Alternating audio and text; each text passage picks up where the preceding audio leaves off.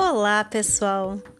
Este capítulo é uma continuidade do capítulo 3, que foi dedicado ao capítulo 10 do livro de Pierre Levy, A Cibercultura. Pois bem, no capítulo 3, nós encerramos com a questão da analogia trazida por Levi com relação ao dilúvio, no qual ele explica que o dilúvio é esse mar infinito de informações. Pois bem, fica aquela dica: o que salvar então no dilúvio? É possível salvar o principal em uma arca? Ora, é uma ilusão. Uma ilusão de totalidade e de controle.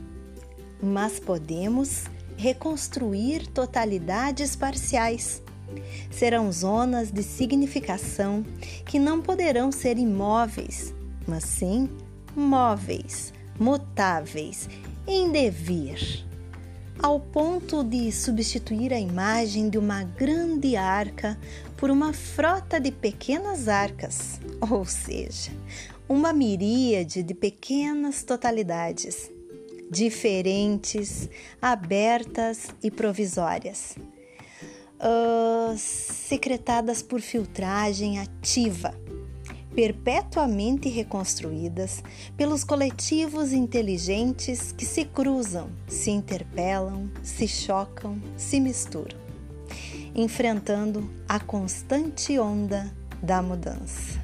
É o que vivemos atualmente. E segundo Levi, esse dilúvio não terá fim. Não há nenhum fundo sólido sob o oceano das informações. Devemos aceitá-lo como nossa nova condição.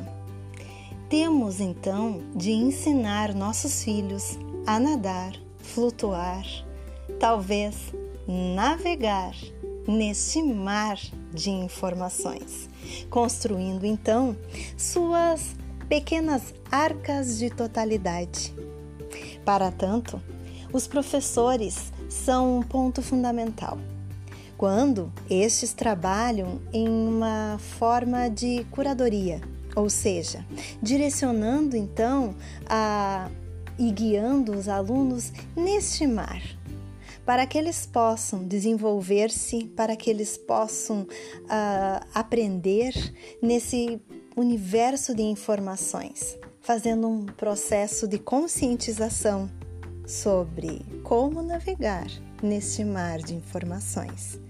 Então, que os alunos sejam sujeitos capazes de nadar, flutuar e navegar no universo da cibercultura.